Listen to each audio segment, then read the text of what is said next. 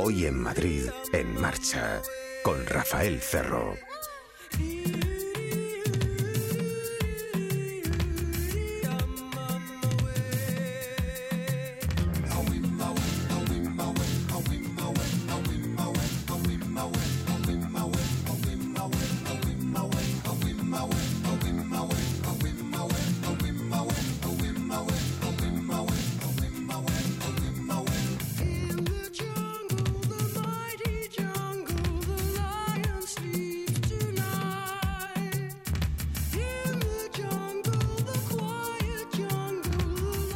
Estamos ofreciendo repeticiones de las entrevistas más destacadas de la temporada. A veces los casos particulares nos iluminan. Llega hasta mí el de alguien muy cercano, chico, 21 años recién cumplidos, iba sin seguro. Por suerte lo descubrieron y multazo, 800 euros. Eh, lo descubrieron eh, simplemente en un control rutinario, no después de un accidente. Recuerden, sin seguro jamás es más difícil explicárselo a un chaval tan joven que seguramente no tiene ni dinero para eso. Hablaremos hoy de los derechos de los jóvenes. Es tan sencillo como convencerlo. Puedes comprar el coche que puedas comprar si llegas a asegurarlo también y a los gastos mínimos y a poder cambiar neumáticos, si no, no lo compres pero a él le gustaba el más pintón y no le quedó dinero para la eh, póliza. Las consecuencias son ilimitadas en responsabilidad. Yo con un coche desgraciadamente puedo hacer un daño enorme. Vamos a saber qué pasa con esto. En la segunda parte del programa eh, eh, hablaremos de un asunto de drogas y conducción. Repuntan las otras drogas, las que no son alcohol, en el guiado. pero antes esto de los jóvenes, todo lo relativo a ellos. por ejemplo, los derechos diferentes o un poco más restringidos que tienen. A menudo este, por ejemplo, no se trata de que el chaval pueda suscribir una póliza, es que la suya es más cara por ser un más joven. Hay que concienciarlos más y desde luego tienen los derechos un eh, poquitín restringidos en algunas ocasiones. Vamos a averiguar todo eso, pero antes esto, atención.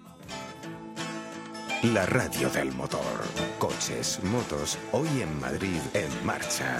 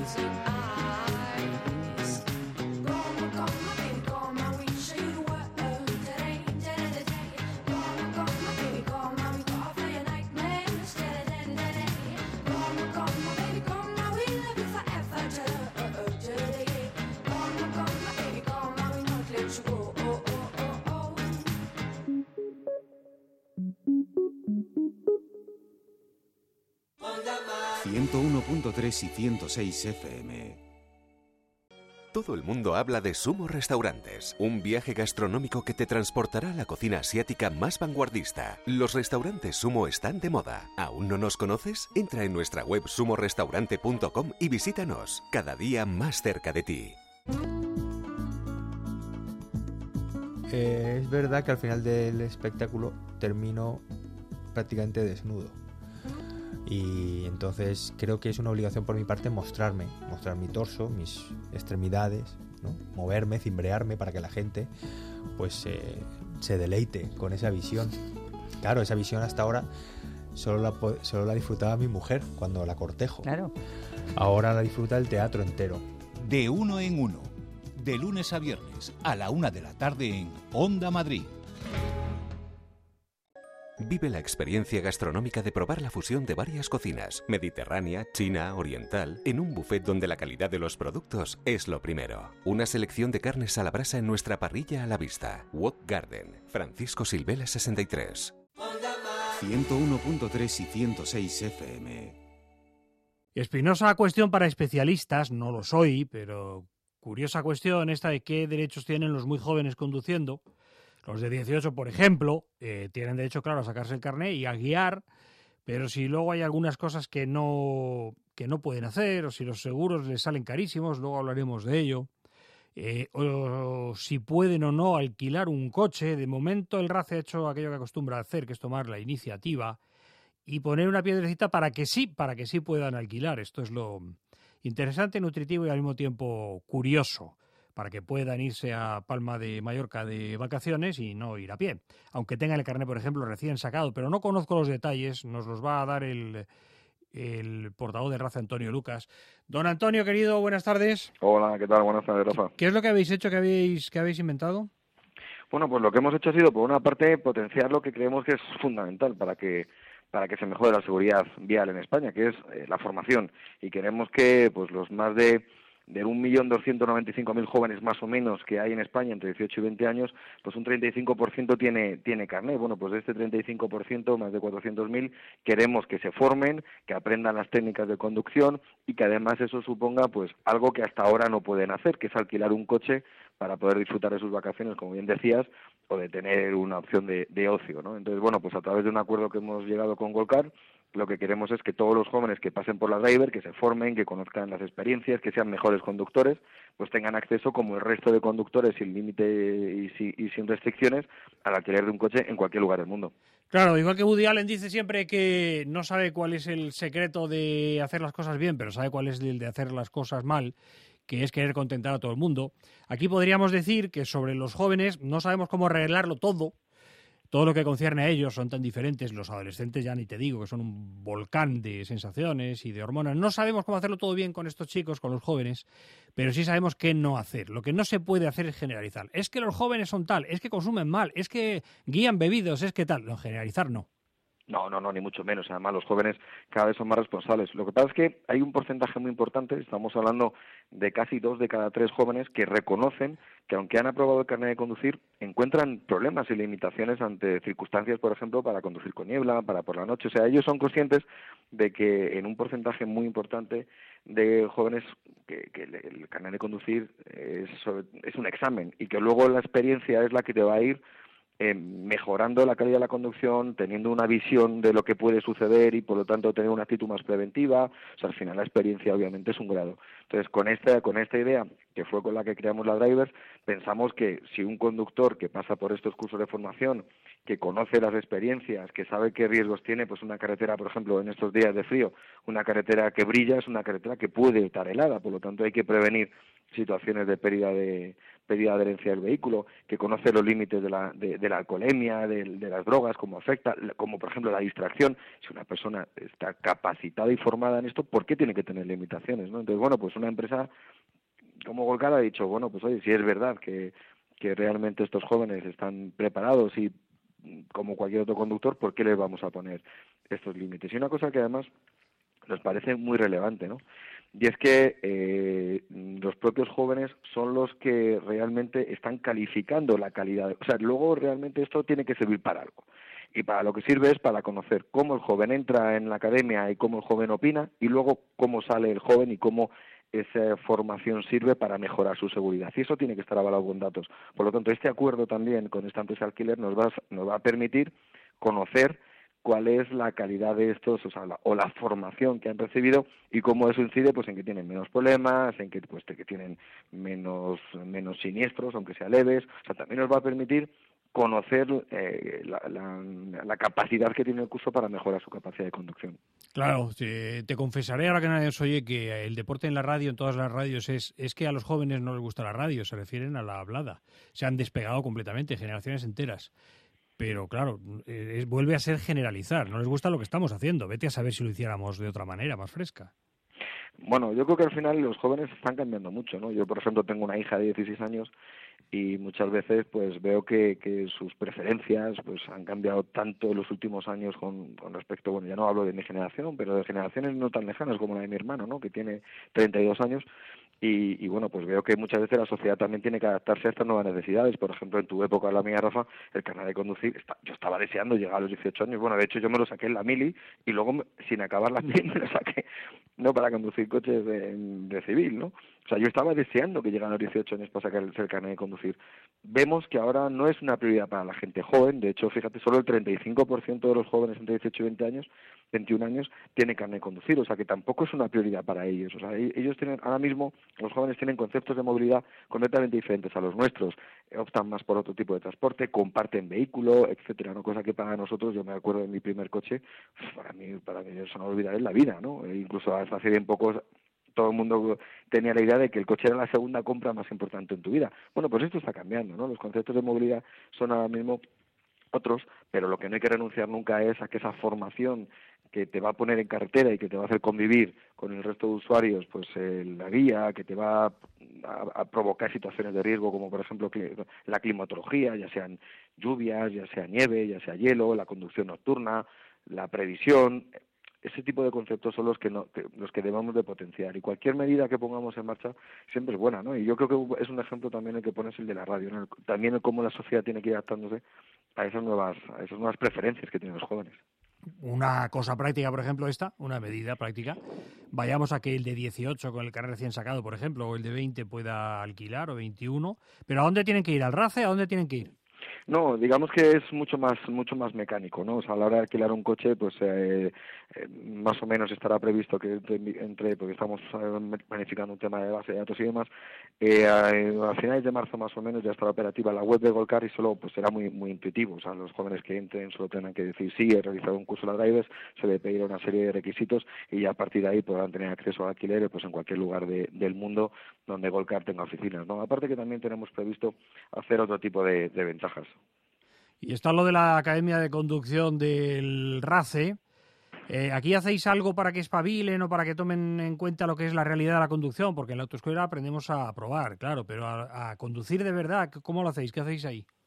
Bueno, la Drivers, que además es curioso porque es la primera academia que de Red Bull en el mundo. O sea, Red Bull todo el mundo conoce pues su, su orientación deportiva con equipos de Fórmula 1, con, con motos, etcétera, ¿no? Pero realmente tenemos el orgullo en Madrid de tener la primera academia de formación vial de Red Bull en el mundo. Además está sirviendo de ejemplo para la incorporación de este tipo de academias en, en otros en otros lugares, ¿no?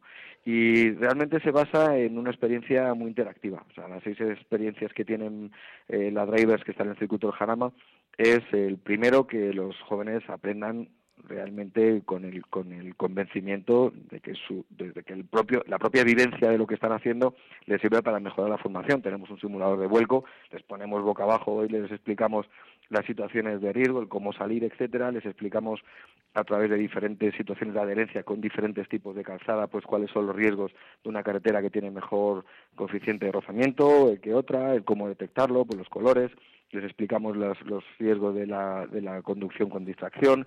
Hemos traído incluso eh, un sistema de entrenamiento de los pilotos de Fórmula 1 donde, donde los jóvenes pues tienen que reaccionar a través de diferentes estímulos, ellos tienen que responder a esos estímulos, y luego con unas gafas de alcohol se les dice que repitan lo mismo, ¿no? Y entonces el joven se da cuenta de que no tiene la capacidad, aunque crea que sí, no tiene la capacidad de reaccionar ante diferentes situaciones de la misma manera que un conductor que no tiene nada con él, a través de simuladores, de cursos, y luego, por supuesto, la conducción en pista a través de, de pruebas y ejercicios con un monitor, con coches, eh, para que ellos vean pues qué pasa cuando pierdes el control, cómo evitar un obstáculo, etcétera. ¿no? Pensamos que es hoy por hoy, de hecho, los, los profesores de autoescuela han pasado por la por la drivers para que nos digan a ver qué les parece y nos han calificado con mejor satisfacción que incluso los propios alumnos. Es curioso, ¿eh? porque fue una prueba que hicimos que no es fácil que un profesor de autoescuela vaya a un centro de formación que no es el suyo. Y sin embargo nos han calificado con mejor nota, lo cual, bueno, quiere decir que, que eh, no estamos haciéndolo mal y que lo que tenemos que hacer ahora es que cada vez más jóvenes, como esta experiencia con Golcar, pasen por la, por la Davis Academy y Red Bull. Si van a esta academia de Red Bull y el Race o de Race y Red Bull para conductores, para conducir seguro, no más deprisa, sino más seguro, se, eh, podrán hacer eso y si tienen entre 18 y 21 años sus hijos, por ejemplo, ustedes mismos mmm, luego podrán acceder a esto de poder alquilar coche. Eh, será bueno por otras cosas. Por ejemplo, esto que hacéis me parece, de, me parece esencial. Eh, tú ya me has contado a mí, eres mi padre, me has contado tres mil veces que no puedo conducir borracho, pero no sé de qué me estás hablando.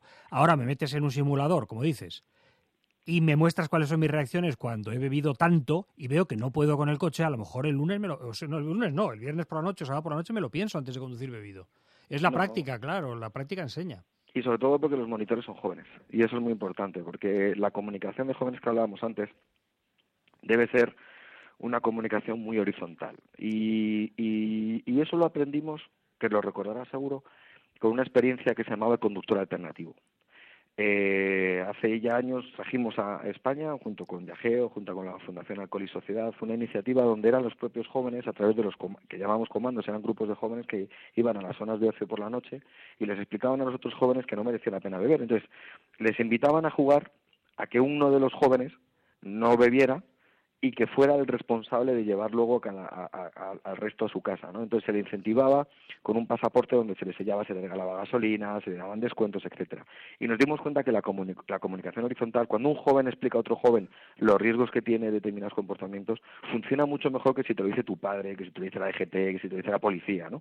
digamos que es un poco esa actitud paternalista, pero cuando te lo dicen los jóvenes, digamos que entras en su en su propio círculo de confianza y dices, oye, si me lo dice este que como yo, pues oye, se lo tendré que, que será verdad, ¿no?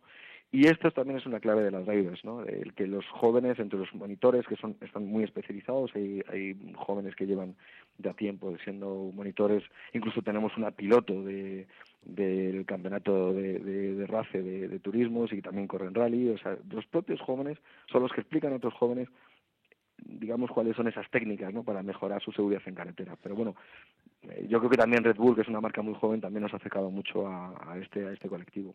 Sí, la experiencia a base de todo. Camus decía, por ejemplo, un cerebro de la talla de Albert Camus decía, no puedes adquirir experiencia haciendo experimentos sin más. Se refería a meterse en la realidad, lo que hacéis aquí para conducir. Decía, no puedes crear la experiencia, debes pues experimentarla, claro. Sí, eh, a ver, escuelas de conducción, yo creo que tenemos escuelas de perfeccionamiento. RACE lleva, pues vamos a hacer ahora casi 30 años de, con, de, de la escuela de conducción del Jarama, ¿no?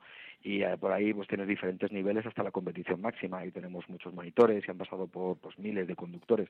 Pero yo creo que ese punto de joven para joven, de su idioma, de la tecnología, el cómo decíamos antes, cómo ha cambiado la tecnología, pues la aplicación de esa tecnología a, la, a, la, al conocimiento de los jóvenes que están cada vez más preparados y que están cada vez más acostumbrados a utilizar sistemas multimedia, pues hace que el procedimiento pedagógico sea muy muy diferente. Yo creo que esa es al final la clave, que hables en su idioma, en su, en su, en su registro, perdón, que hables en su registro, que hables de la manera como ellos esperan, que no vean mucha diferencia entre, entre el concepto que tú quieres explicar y lo que ellos llegan a entender a través de su propia realidad. O sea, yo creo que eso quizás es algo que con la experiencia que hemos transmitido los profesores de autoescuela, pensamos que poco a poco debería de incorporándose al nuevo procedimiento pedagógico de la formación vial que recibimos a la hora de sacarse un carnet de conducir, ¿no?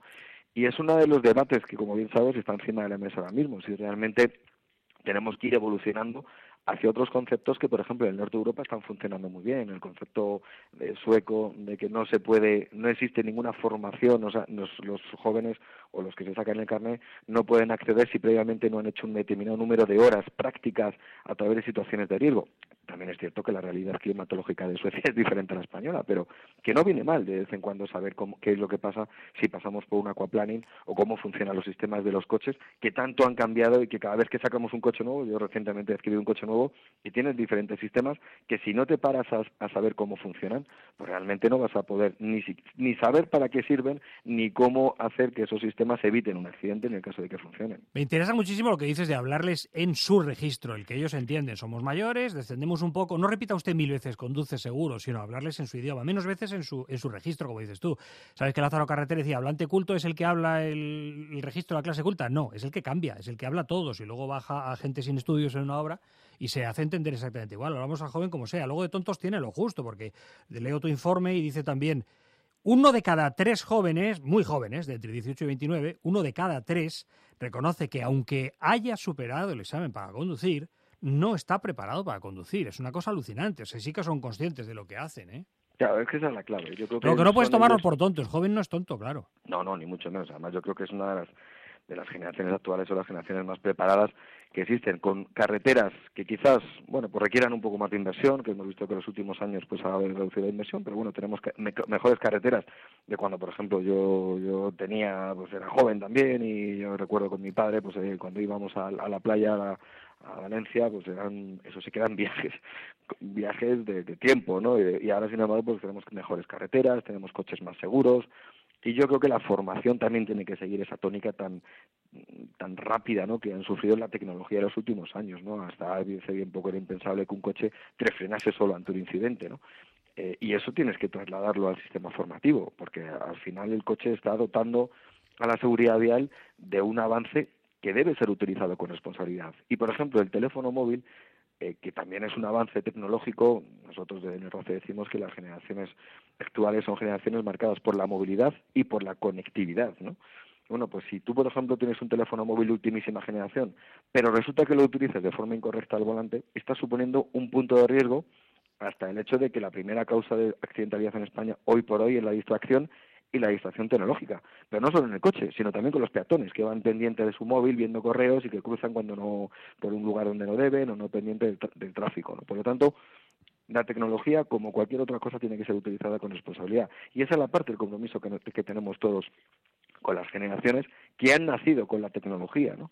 y que realmente pues eh, que están marcadas por este punto de son personas que han cambiado el concepto de movilidad y son personas que además tienen una conectividad y una tecnología inherente prácticamente en la sociedad años luz de lo que pasaba hace un tiempo. Por lo tanto, esa formación tiene que adaptarse también a estos nuevos tiempos. Vamos a ver si con esta experiencia de las drivers podemos ir analizando si realmente funciona, que yo creo que es fundamental, porque por mucho que hagamos, si no controlamos, analizamos e investigamos que esto funciona, pues no, no, no habremos hecho nada. Por lo tanto, de los más de 1.400 jóvenes que han pasado ya por la, por la Drivers, estamos viendo la evolución que tienen con respecto a la, a la movilidad, vemos si el grado de riesgos ha disminuido y si realmente funciona, pues entonces tendremos un punto más para, para, para comprobar si realmente la formación tiene que ir hacia sistemas pedagógicos mucho más, eh, con muchas más experiencias, más multimedia y más enfocados a colectivos específicos. Es la voz de la experiencia. Estamos charlando con un amigo ya y compañero de, de, ya más de décadas que de años, Antonio Lucas, portavoz del RACE, a raíz de esta noticia. Acuerdo entre el RACE y la empresa Gold Car para que los jóvenes de entre 18 y 21 años puedan alquilar un coche. Hasta aquí está bien.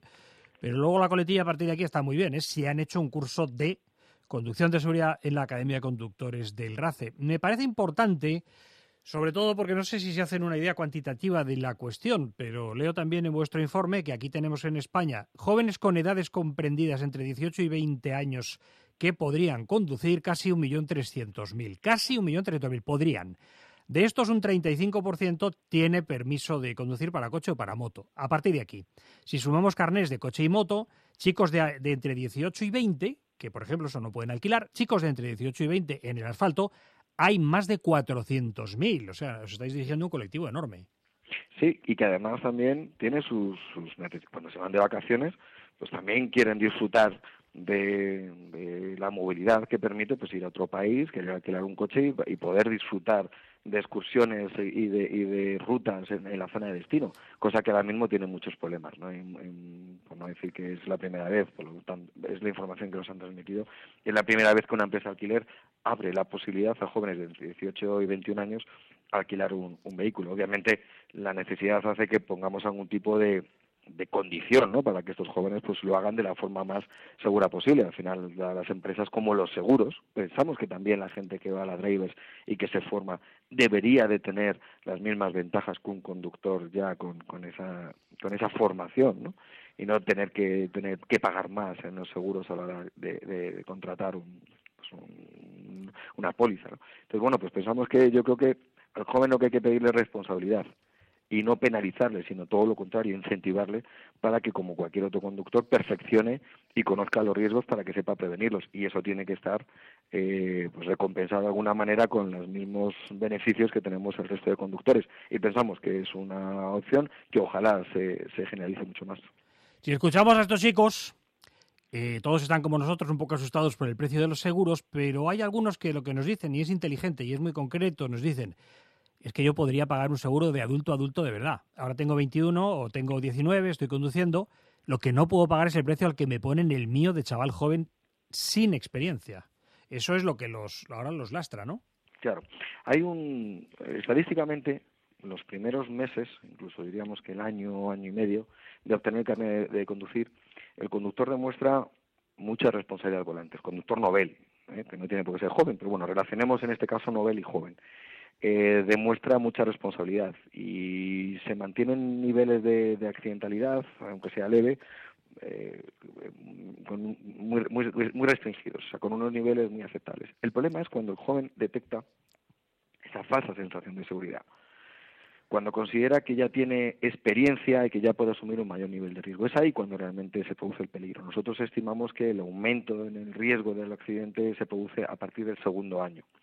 Entonces, bueno, pues lo que hay que demostrar realmente a la gente joven es que es responsable y que ese nivel de responsabilidad que asume a partir de, o ese nivel de, de aumento de riesgo que asume a partir del segundo año, se ve recompensado cuando le explicas, cuidado, tú crees que sabes, pero vamos a demostrarte si realmente sabes. Tú y otros muchos conductores con más experiencia, pero bueno, en este caso concentrado en este, en este grupo, en este colectivo. Y eso nos viene a través de informes internacionales como el NOVEP e informes que se han hecho en la Comisión Europea, donde no solo pasa en España, ¿eh? pasa en muchos países.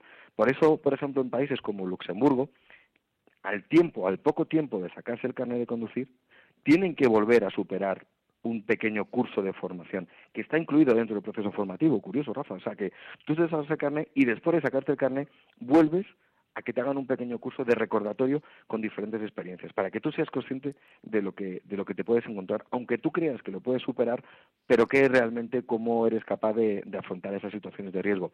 Eso, esa experiencia de, que hemos ido recogiendo en muchos países como Suecia y Luxemburgo, es la que hemos intentado plasmar en la Drivers Academy. claro, claro, esto nos lleva a un concepto interesantísimo eh, que los lastra a ellos y a cualquiera, eh, quizá más a ellos, que es por una parte, si pensamos en jóvenes, evidentemente todos llegamos a la idea importante para el peligro, falta experiencia, este, eso es fácil, pero luego el que vosotros añadís y en el que hacéis hincapié, falsa sensación de seguridad, es lógico que la tengan, pero es peligroso. Yo te pongo otro ejemplo. Es un concepto clave, ¿no? Imagínate una persona que lleva sin conducir 25 años, por el motivo que sea, 25 años, no han tenido por qué, le han llevado en el coche, por lo que sea, y de repente se encuentra con una nueva situación en su vida que requiere de volver a conducir tiene carnet de conducir, o sea, y además tiene carnet de conducir con mucha experiencia, porque en tu carnet pone que te la has sacado hace 25 años y se presupone que eres una persona ya con experiencia. Pero realmente esa persona que ha estado tanto tiempo sin conducir se encuentra con una realidad del tráfico completamente diferente. Decía Carlos Muñoz Repiso eh, que, que, bueno, yo empecé prácticamente con, con, él en esto de la seguridad vial y decía, la, la sociedad conduce como vive. Bueno, pues la sociedad hace 25 años, imagínense, como es ahora y como era hace 25 años. Por lo tanto, la sociedad no conduce ahora como conduce hace 25 años. Coches diferentes, coches, eh, eh, realidades diferentes como la, tecnología que hablábamos antes, carreteras diferentes, etcétera. Bueno, pues esa persona se debería de enfrentar a algún tipo de reciclaje en la conducción. Y es exactamente el mismo procedimiento que tenemos con la gente joven, es decir, te vas a enfrentar ante una situación de tráfico, vas a volver a conducir, pues lo ideal sería que volvieras a, encontrar encontrarte con la nuevo, el nuevo concepto de formación, con nuevas experiencias y tal. Nadie le obliga, pero yo creo que también es un, ejercicio de responsabilidad como el que estamos pidiendo a la gente joven. Es decir, si tú crees que en la autoescuela no te enseñan, tu responsabilidad te lleva a hacer un curso adicional para perfeccionar tu técnica y para conocer los riesgos. Y solo así vamos a reducir la siniestralidad en España. Vuelvo a estar de acuerdo en el sentido de que el saber es lo fundamental. Por ejemplo, ustedes han visto que todo el mundo se salta las reglas de las rotondas. ¿Con mala intención? No. Es que no saben cuáles son las reglas ya a estas alturas. Algo habría que hacer, ¿no? Pero el hecho es que yo, como ciudadano que va por el interior, quiero cortar para salir y me cabreo si no me dejan. Y, y si mañana soy el que va por el exterior, eh, querido Antonio, eh, quiero que no me corten para salir, quiero tener la prioridad y también me cabreo porque no me dejan. No tengo la menor idea de cuál es la regla. La regla es que la prioridad la tiene el de la derecha, el de fuera. Y así y te pongo otro ejemplo, los reposacabezas.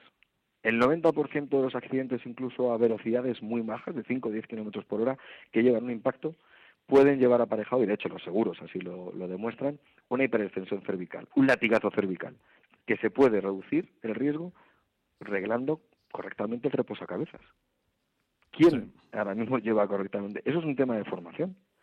O, por ejemplo, a qué distancia tenemos que poner el, asiento para que el airbag actúe de forma eficaz en combinación con el cinturón de seguridad. O sea, eso, cuestiones de formación básicas que nos pueden reducir el riesgo de lesiones. Primero, el riesgo de tener un accidente, como bien dices tú en las rotondas, y luego el riesgo de lesiones a través del sistema de seguridad pasiva, no siempre se enseñan en la autoescuela o no siempre, digamos, seguimos reciclándonos. Es curioso. Yo, te compras un elemento, un gadget tecnológico, pues para tu casa, un teléfono móvil nuevo, tienes un manual y todo el mundo pero sin embargo, cada vez que nos compramos un coche, que yo invitaría a preguntar a los, a los oyentes, ¿cuánto ha salido el manual del coche? ¿Cuántos? para saber exactamente todo lo que el coche hace por no tener por no tener un accidente y si se produce cómo interactúan todos los sistemas de seguridad del vehículo, ¿no? O sea, realmente ese concepto que nosotros llamamos conocimiento vial, que es desde que eres pequeñito, eh, en el colegio, esa educación vial que te va sonando ya, cuando el casco, la bici, el chaleco reflectante, los sistemas de retención infantil, luego los sistemas de formación, luego estos tipos de cursos, lo que recibimos en la empresa a través de la formación laboral en accidente, eh, eh, en seguridad vial para evitar accidentes de tráfico en itinere, lo que vemos en la tele, lo que escuchamos en programas como el tuyo, todo eso al final forma un conocimiento vial que hace que la persona se enfrente a la realidad del tráfico con, con, prevención, o sea, que realmente sepa que determinados comportamientos pueden acabar en un accidente de tráfico que por desgracia los últimos meses vemos que están subiendo en este país. Entonces, bueno, pues todo eso al final es lo que conforma la percepción, incluso las películas que vemos en, televisión o las películas que vemos en, el cine, van poquito a poco conformando nuestra vida. Yo te, pongo un ejemplo, no sé si has visto la película 21 gramos. Sí, sí, magnífica, me gustó mucho, sí. Pues la escena, por ejemplo, se, hay una persona que está con un aireador en su jardín y está quitando las hojas y de repente se oye un frenazo y se oyen unos gritos y se ve como el, airador se tira al suelo, sigue funcionando, en ningún momento enfoca el accidente, solo se oyen los ruidos y en la cámara solo enfoca el aireador. Bueno, pues cada persona que ve esa película está entendiendo ese accidente conforme a su experiencia. O sea, cada uno está visualizando e imaginándose un accidente que puede ser muy, muy diferente en cada uno de nosotros. Puede ser un atropello, puede ser eh, un, choque en un cruce, puede ser un enredar paso, puede ser lo que, lo que cada uno pensemos que es. Y eso al final es lo que cada uno interpretamos conforme a nuestra experiencia y nuestros conocimientos de lo que es un accidente de tráfico. Y en el fondo nos asusta. O sea, esa llamada telefónica a las 2 de la mañana que podemos recibir rápidamente, cogemos pensando a ver quién está fuera que puede haber tenido un accidente. ¿no? Entonces, todo eso, que nosotros denominamos conocimiento vial, es lo que tenemos que ir aplicando en las tecnologías de la formación. Y solo así podemos hacer que cada conductor, cuando se siente en el coche, sea responsable. Y no tenemos que hablar de, de, multas, ni de radares, ni de policía, ni de vigilancia, ni de control. Tenemos que hacer sencillamente conductores responsables. No quiero dejar atrás el concepto que has introducido aquí, eh, porque el especialista eres tú, reposacabezas mal colocados Podemos dejar prendido en el aire como consejo este. Eh, claro, no se puede dar siete consejos porque la gente no se queda con ellos en la memoria. Si es uno, podríamos dejar el reposacabezas no está exactamente pegado de su cabeza y está a la altura de los ojos. ¿Ese te sirve o no? Da tú el bueno. Sí, a ver, no, es muy sencillo. Ponemos la palma de la mano en la cabeza y con los dedos tenemos que tocar la parte superior del reposacabezas. Es tan sencillo como eso. Ponemos la mano. ¿Y altura? ¿Y la altura? la altura, la parte rígida del reposacabezas debe estar a la altura de los ojos, pero el tope del reposacabezas debe coincidir con la altura de nuestra cabeza. Digamos que tiene que quedarse nuestra cabeza y la altura y el reposacabezas al mismo nivel, al ras. Es muy sencillo, con la palma hacia la parte de atrás y con los dedos tocamos la parte superior del reposacabezas. Eso es una pequeña, un pequeño campo de batalla que yo tengo con los taxistas. Cada vez que pongo en un taxi ya me van a conocer en el gremio. Cada vez que pongo un taxi siempre digo lo mismo. Eh, Tienen más reposacabezas, ¿no? Entonces lo explico y dicen, ah, pues mira, me lo voy a poner ya bien, ¿no? Entonces, bueno, ese pequeño gesto podría, insisto, eh, reducir mucho el riesgo de lo que se produce en el 90% de los accidentes de tráfico, que es un porcentaje muy alto. Sí, sí, por una parte se asusta uno con algunos taxistas que anulan el cinturón de seguridad con un truquito, por otra aprendes todos los días de los taxistas cómo circular y cómo ir seguro, se aprende un montón de ellos, la verdad. Sí, Si- sí, ya sí. saben que si quiero saber si tal coche funciona, si hay muchos taxis, funciona. Eh, eso pasa siempre. En fin, con el acuerdo, recuerdo, entre la empresa Goldcar y el RACE, los jóvenes de entre 18 y 21 años sí podrán alquilar un coche hasta aquí aséptico y luego la parte eh, loable es si hacen un curso de conducción de seguridad para donde pueden ir a la Academia del RACE, para donde pueden ir a race.es, que será una muy buena idea. Y ya demonizarlos a los chicos, pues no, son distintos, están en otra edad en la que sienten diferente, no generalizar. Pero recuerde que usted estuvo. Yo recuerdo haber sido adolescente y no había quien me aguantara tampoco. Don Antonio, un abrazo muy fuerte, querido amigo. Gracias Un por abrazo. dedicarte a esto. Un abrazo. Un abrazo, Rafa. La radio del motor. Pruebas, coches, motos, conducción de seguridad, multas y la mejor música para empezar el día. Hoy en Madrid, en marcha, con Rafael Cerro.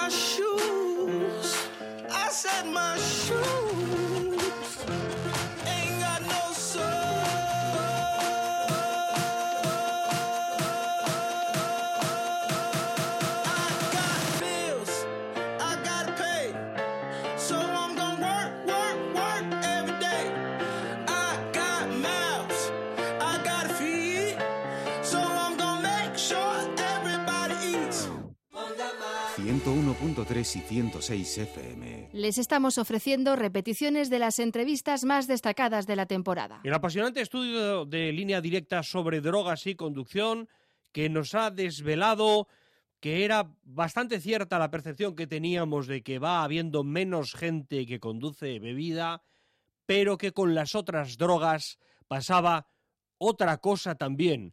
Hablamos de aumento, ¿no van paralelas estas líneas, las del alcohol y, por ejemplo, la cocaína y el hachís? ¿O sí que van? ¿Cómo está todo esto? Parece que lo de las otras drogas es realmente preocupante como efecto social y también por las consecuencias que tiene. Estábamos hablando eh, ayer con Francisco Valencia, director general de la Fundación Línea Directa. Volvemos a saludarlo. Hola, Francisco, bienvenido.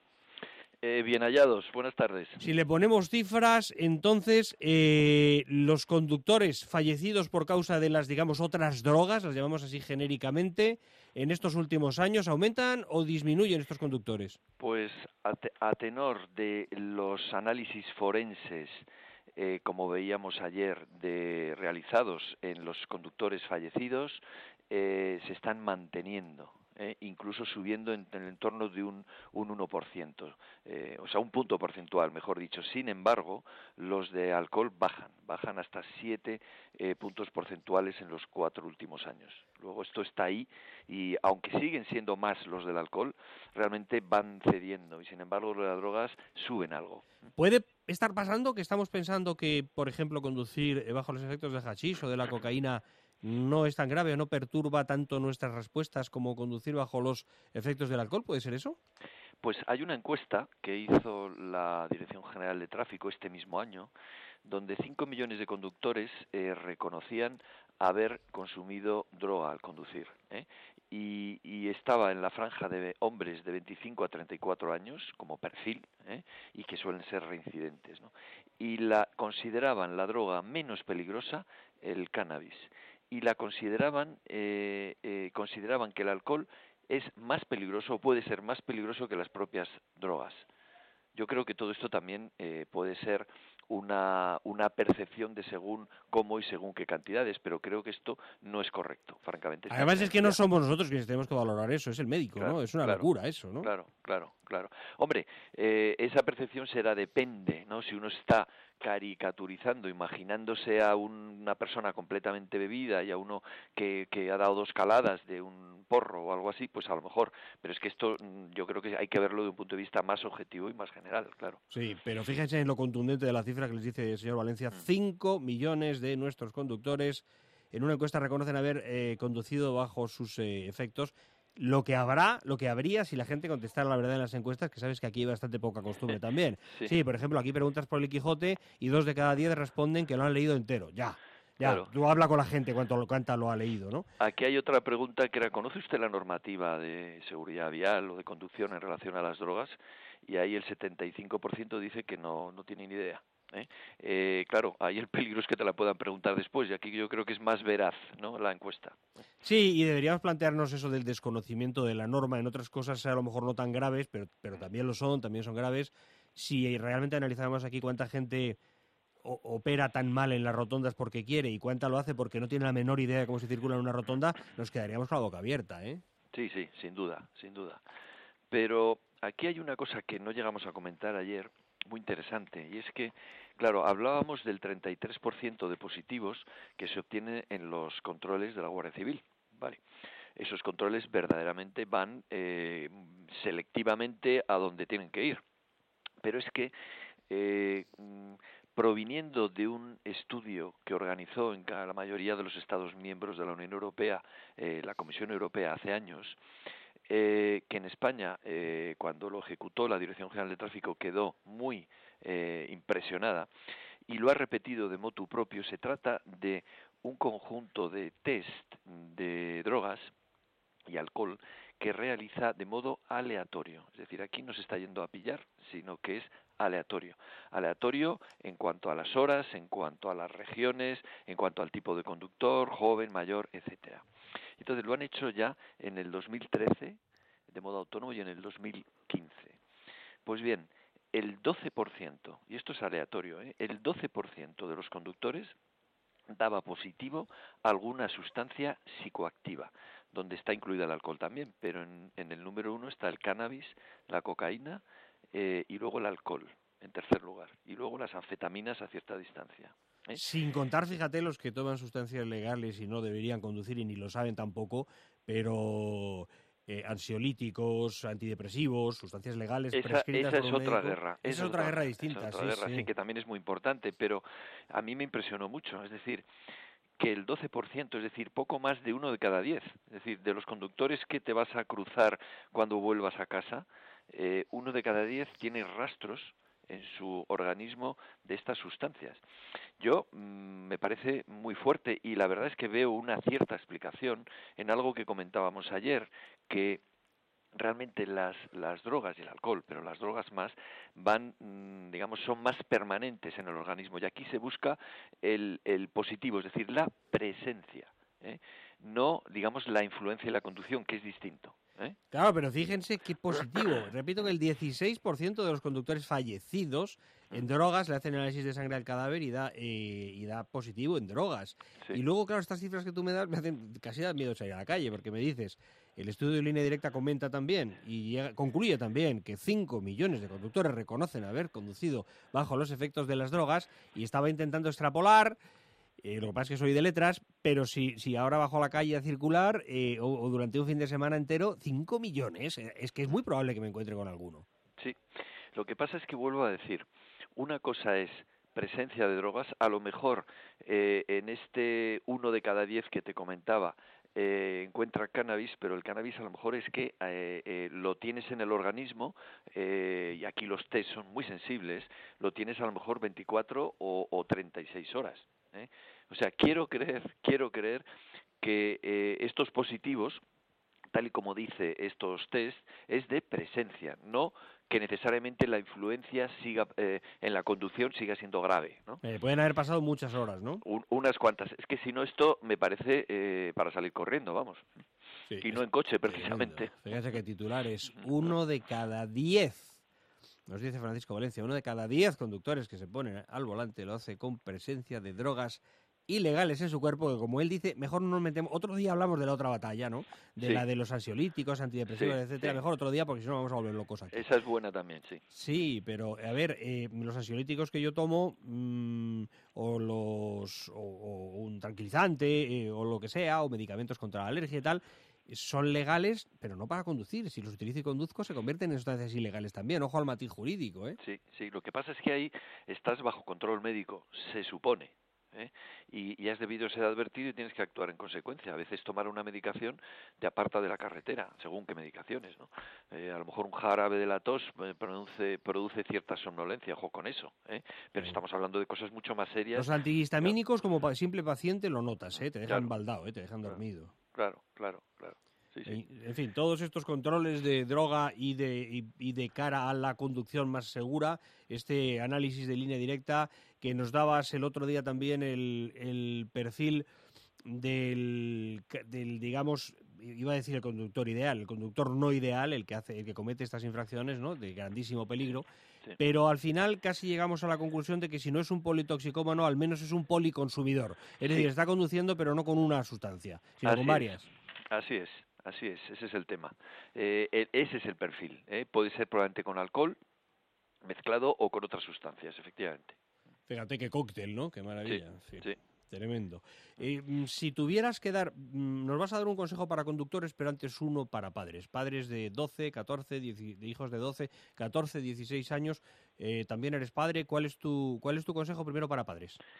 Bueno, yo creo que si estamos hablando de drogas o de alcohol, eh, la conducción es una, si se quiere, un- una consecuencia inmediata, un consejo inmediato. El problema es mucho más gordo, o puede ser mucho más gordo.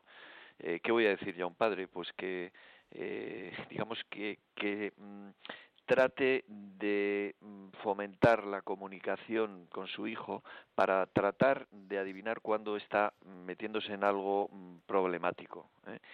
Pero qué duda cabe que el efecto más inmediato, aparte de si está entrando en una adicción, adicción que le puede arruinar la vida y que, y que le puede costar salir, eh, de modo más inmediato es que eh, puede tener un accidente grave o provocar un accidente grave que le arruine la vida también de un modo más inmediato. Yo estas cosas eh, como padre eh, honradamente pues solo veo la comunicación, el, ser muy perspicaz de a ver qué es lo que eh, tiene en la cabeza, qué es lo que está pasando y digamos estar al loro con lo más que se pueda y luego pues tratar de convencer de, la forma más positiva posible, que creo que funciona mejor. ¿Y consejo para conductores? Porque no sé si ir esquivando puede ser un consejo. Pues hombre, si no hay más remedio, ¿no? Pero yo creo que, que eh, tolerancia cero, otra vez. Es decir, eh, mm, eh, eh, tú lo comentabas eh, el otro día, es decir, en los años 60, pues sí, mm, había más tolerancia se, eh, con, la, con el alcohol, por ejemplo. Pero bueno, Ahora- es que la gente presumía de ello. Yo recuerdo a un ciudadano que claro. comentó que, por cierto, acabó con el coche en una acequia adentro, pero eh, era un pueblo de Soria, y él venía comentando, no te lo vas a creer, los cubatas que había bebido, la gente comentaba la cifra, los cubatas que había bebido no me caben a mí en vasos de agua, eran 27 cubatas, Qué barbaridad. 27. Había empezado a las 10 de la noche, había terminado por la mañana ya tarde, y en fin, así, y, pero sí había vuelto, así había vuelto como conductor, ¿eh? Ya. Pues eso se podía jactar. Eso si alguien lo hace ahora, eh, la gente que lo oye lo- le, le parece que esa persona está mal de la cabeza, eh, le parece que está atentando contra su propia vida, con la, con la vida del que le oye, y no admite que se jacte. Eso es tolerancia cero. Si hay un rechazo general por parte de la sociedad, hemos avanzado muchísimo, muchísimo porque eso mm, o se hace ya de modo oculto, etcétera, eh, o, se sabe que va a ser, mm, digamos, criticado por todos sus semejantes, pues yo creo que estamos en el, en el, en el buen camino. Y en las drogas, yo creo que quizá porque es algo más oculto, ¿eh? Eh, más subterráneo, pues quizá esto no se puede dar, pero yo creo que según qué ambiente sí se puede dar. Y ahí está más bien la gente joven, los compañeros de los que eh, se drogan al momento. Hemos mejorado mucho como sociedad seguramente en los últimos años en esto de no presumir de cosas vergonzantes. Hace 20 años la gente te contaba orgullosa que no pagaba Hacienda. Ahora eso nadie te lo cuenta. Lo hacen, pero no te lo cuentan. Es distinto. Sí, sí, ahora se- desde luego se cuenta mucho menos o, o no se oye de, realmente. Sí, sí. Y para el crío, eh, tengo otra percepción con los, eh, supongo que todos hablamos con ellos, con los chavales también. Algunos te dicen lo de sí, he confiado en fulanito que conducía, no tiene ni idea de lo que había tomado, pero te acaba diciendo, es que confío más en él que en mí, voy más seguro con él eh, porque lo es, es muy seguro. No sé si la respuesta no sería, mira, tú no valores eso, eso no es asunto tuyo. Sí, desde luego. No- Quiero no- decir, tú no eres un instructor de conducción de seguridad para decir este tipo es más seguro que yo, ni tampoco yo más que él, ¿eh? ¿no? Pero, pero poner toda tu seguridad en manos de alguien, toda tu confianza a ojos tan ciegos. Sí, bueno, cie- 100% de acuerdo. ¿Qué quieres que te diga? Vamos. Es que... eh, Lo dicen mucho, ¿eh, Francisco? sí, Te lo dicen sí, mucho. lo he oído, no, lo he hombre, oído, pero si es un artista, tal, con él voy mucho más seguro que conmigo y ya se sientan al lado. Sí, sí. No, no, eso, vamos, yo creo que eso es lo, lo peor, porque de la otra manera tú puedes tener falsa confianza si eres tú mismo, ¿eh? Pero bueno, ya tenerla en, en el otro porque controla es ya el final, vamos. Claro, desde durante los últimos cuatro años, desde 2012, resumo el estudio de línea directa eh, sobre conducción y drogas. Durante los últimos cuatro años, el 16% de los conductores fallecidos dio positivo en drogas. Desde ese momento, de aquel que ahora ya parece tan lejano, 2012, el número de conductores que ha dado sí en la droga eh, se ha incrementado un 7%. La cifra es contundente, 7% en solo ese tiempo.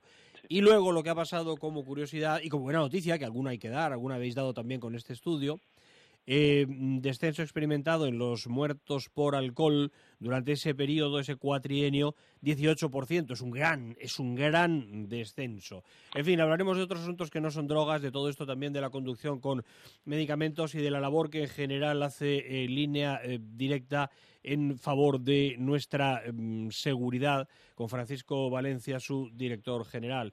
Eh, por el momento y en nombre de todos los que escuchan y de todos nosotros y de todos los conductores, pues gracias por el estudio porque realmente era necesario estudio estudio de conducción con drogas. Gracias Francisco, un abrazo muy fuerte y seguid con vuestra tarea.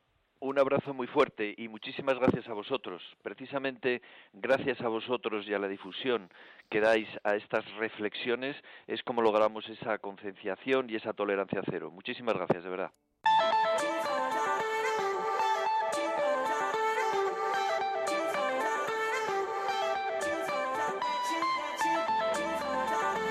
Lourdes Mercado en la parte técnica, diciendo la música. Sean muy felices, gracias por su atención. Vayan, señoras, señores, con Dios.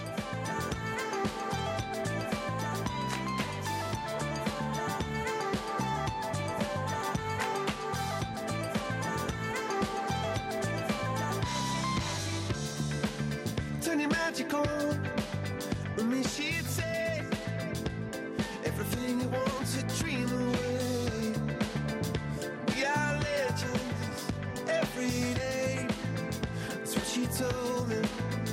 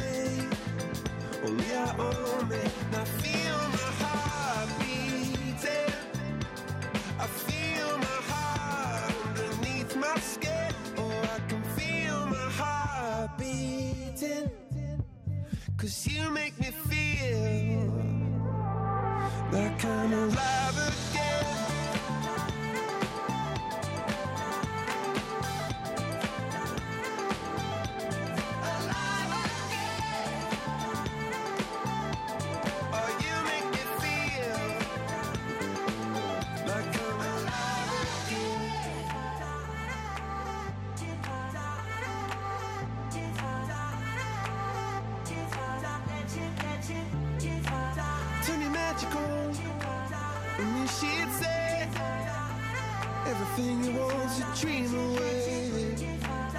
Under this pressure, under this weight, we are diamonds taking shape. We are diamonds taking shape.